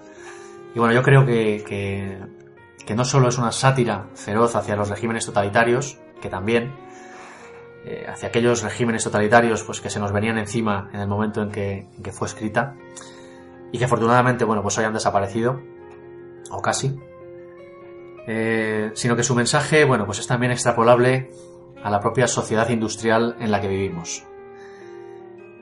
Y,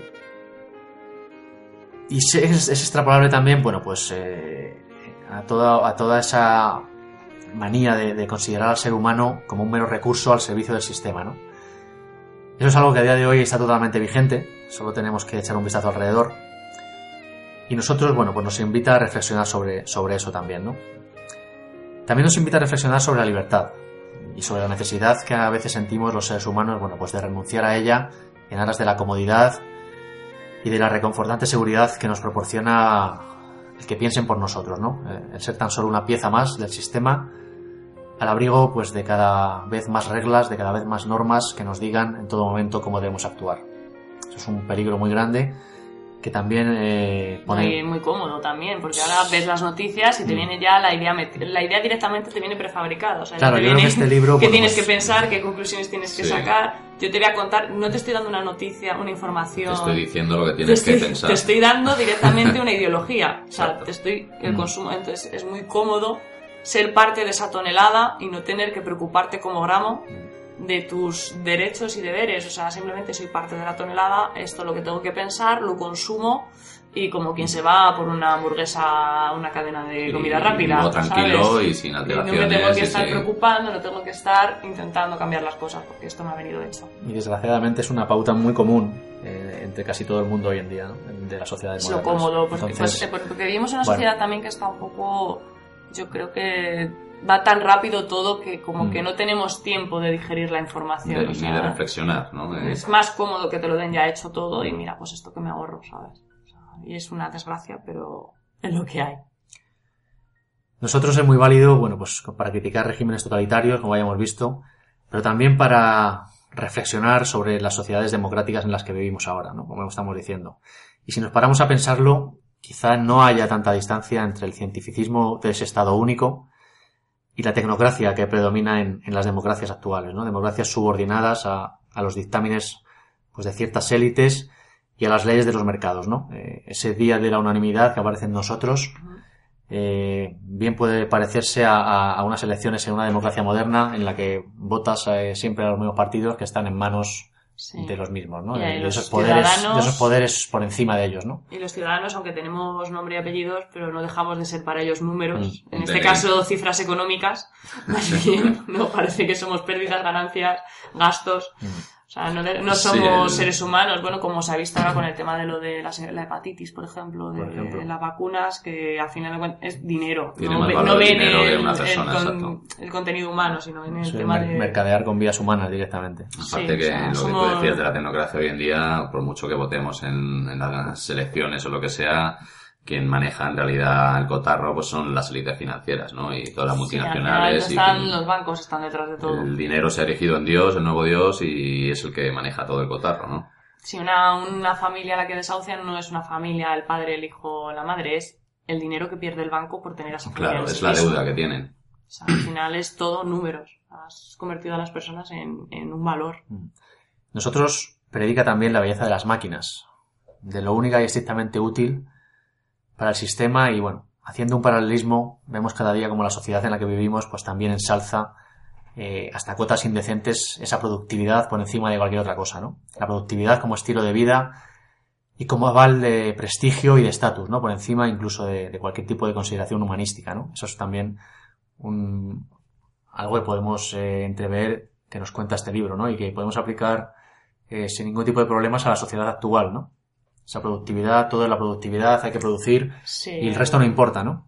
Y las horas de estar trabajando, produciendo, de los descansos que Entonces, que bueno, todo. Creo que es Sí. un, un enfoque del mundo bastante erróneo que, que Nos estamos poniendo trágicos. deberíamos intentar cambiar de alguna manera en algún momento, pero bueno, esto ya es una gran bola que no hay quien lo pare, ¿no? Mm, está complicado. No, nos estamos poniendo trágicos, no, es- son reflexiones que da el libro, ¿no? Eh, que, Sí. que queremos comentar Sí, también. Entonces, bueno, eh, terminando ya, nosotros, es sin lugar a dudas, bueno, pues una lectura apasionante, ¿no? Con el valor añadido de ser el origen de todo un subgénero, ¿no? Como hemos dicho. El género distópico, la madre de toda distopía pura, es nosotros. Y a partir de ella, bueno, pues, pues eh, bebieron eh, las que vinieron después. Un libro imprescindible para aquellos que queráis disfrutar de la grandeza de la literatura, como vehículo para situarnos en realidades alternativas eh, que nos invitan a reflexionar sobre nuestra propia realidad.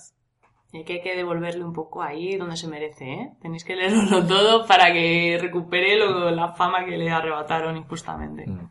Nosotros, un libro que hay que leer, sin duda. Además, será muy rapidito. Worthy of my mind is porque inte för att fick en i rör finai. Hola, soy Jimmy Oliver. Muchos de vosotros me conoceréis por mis programas de cocina sana y mis libros, aunque a algunos os sonaré más por mis vídeos sobre cómo puse verde a McDonald's y su carne de vaca, o aquel otro donde enseñaba a los pequeños cómo se hacían industrialmente esos trocitos de pollo llamados nuggets, que tanto les gustaba. Aún están teniendo pesadillas los jodidos. Pero estoy aquí para hablar de otra cosa, no voy a hablar de mí. Estoy porque he descubierto un podcast que me ha dejado alucinado. Sí, se llama Bocados por Momentos. Y es que el muy cabrón hace unos programas cojonudos donde tiene una parte de historia de la cocina y otra donde te recomienda una tapa. Lo bueno es que en ocasiones también participan otros cocinillas como yo y le dan otro punto al programa. Pero lo dicho, que sepáis que yo soy muy fan de Bocados por Momentos y que os recomiendo el programa del Mespaznar ese.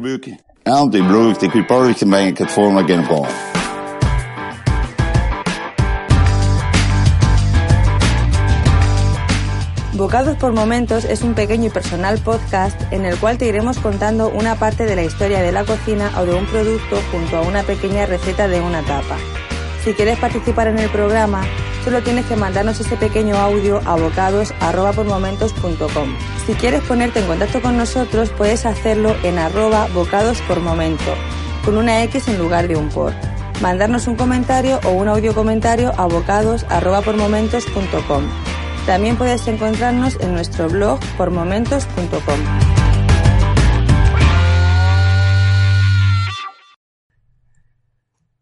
Bueno, chicos, pues, pues esto se acaba. Si queréis decir algo, decirlo ahora o callad para siempre. O al menos hasta el próximo podcast. Ah, sí, había una, una cosa que íbamos a pasar por alto, que es una historia real que sucedió pues a mediados del siglo Ah, sí, XX. Sí, sí, sí, vamos a contarlo, vamos a contarlo. Lo de los. Sí, Los, los eh, afronautas. Los afronautas, ¿no? Y Es una historia muy curiosa realmente. Ya os subiremos el enlace para que lo Sí, podáis ver. pondremos en el blog, ahí en www.labibliotecadetrantor.com, bueno, un enlace al artículo, que de verdad que es curioso, ¿no? Es una aventura Espacial. espacial, africana basada realmente en este libro, ¿no? En, en nosotros. Sí, sí, sí. Muy Iñaki, cuéntanoslo. pues, pues nada, básicamente es que en, en Zambia se, En año- los años 60, ¿no? Estamos Sí, en los años 60 se, se inauguró un programa espacial, ¿no? Para intentar competir con los rusos y con los americanos en, en la carrera espacial. Que suena así un poco a cachondeo, es, es cierto, ¿no? Y el, como si dijéramos, el jefe de este proyecto, pues era un individuo que no se sabe su nombre real en realidad, pero se hacía llamar D503, ¿no? con eso lo digo todo. Y la nave espacial. Y la nave integral. espacial, sí, el- la llamaban el integral. Entonces, ¿qué ocurrió con esto? Pues hubo como una campaña de publicidad, de contrapublicidad en realidad, como ridiculizando ese programa espacial y por parte de los americanos. El y- objetivo era llegar a la Luna y a Marte, ¿no? Exacto. De los zambianos. Exacto. Con- Y... Pero pone ahí eh, con no sé cuántos afronautas y tres gatos o algo Sí. así. Bueno, eh, ya, le conté- los detalles que no se sintiesen solos. Los detalles que los lean en, en el blog luego en- y, Sí, sí, pondré el enlace, pondré el enlace. Y pues eso, lo que iba diciendo. Eh, estos eh, astronautas pues tenían esa intención de salir y, y la campaña que hubo en contra de ellos pues los ridiculizó, los dejó como a la altura del, del betún.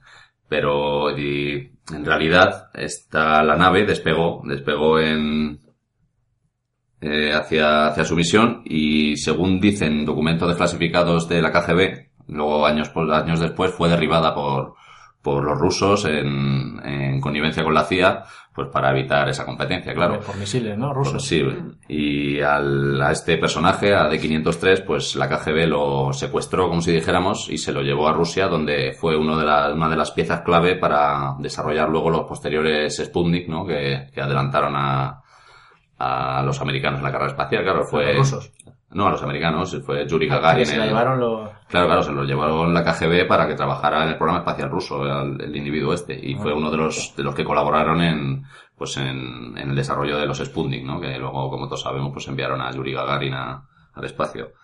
Y poco más, esta es la curiosa historia, luego el, el artículo es, es- tiene más detalles y eso, ya lo leeréis en el que esté interesado en... Sí, pondré ahí el enlace porque es curioso realmente. Sí, subiremos varios enlaces. ¿eh? Yo voy a subir un, un ensayo muy interesante sobre las matemáticas de la novela. Está en inglés, pero seguro que si alguno se lo lee, seguro que Eso, gusta. es- eso es para nota ya, Sara, para, para nuestros oyentes. Yo me lo he leído, ¿eh? O sea, Bueno, tenemos oyentes muy aplicados, seguro que alguno se anima. sí, bueno, yo estoy muy contenta porque me ha seguido en el reto distópico y ha sido muy, muy interesante ver lo que la gente se leía y demás y las opiniones que aportaban. Así que, bueno, eh, sí, hay gente aquí muy, muy potente en Twitter. Bueno, hemos hablado de nosotros, de Zamiatin, y vamos a ir terminando ya. Un libro del que había que hablar por todo lo que implica, como ya habéis visto.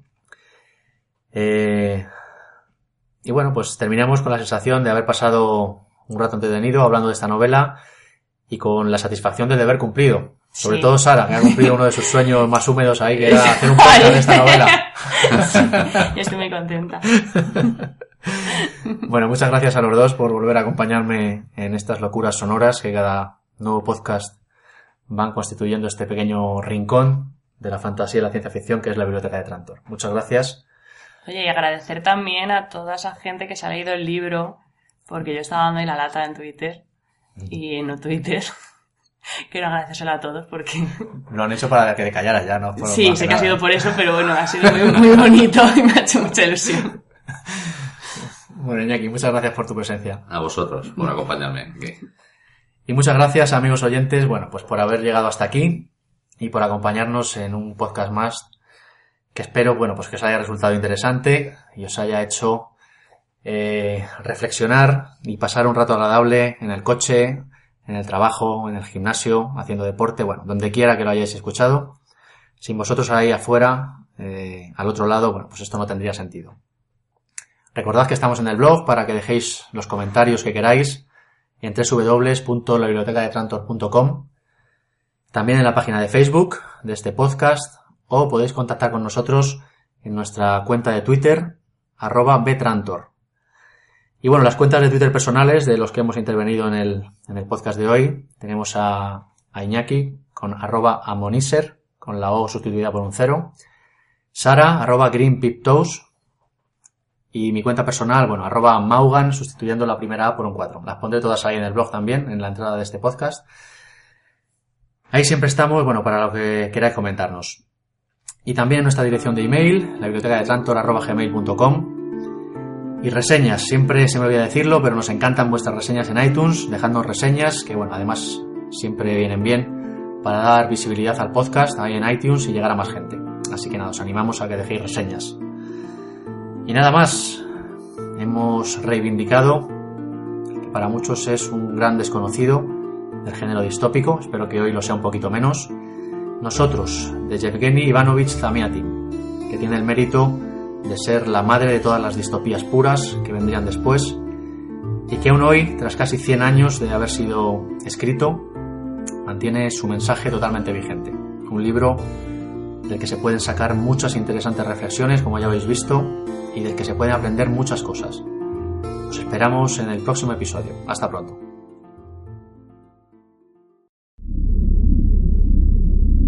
Y nosotros, mis queridos lectores de otro planeta, iremos a visitarles para que vuestra vida sea tan ideal, racional y precisa como la nuestra.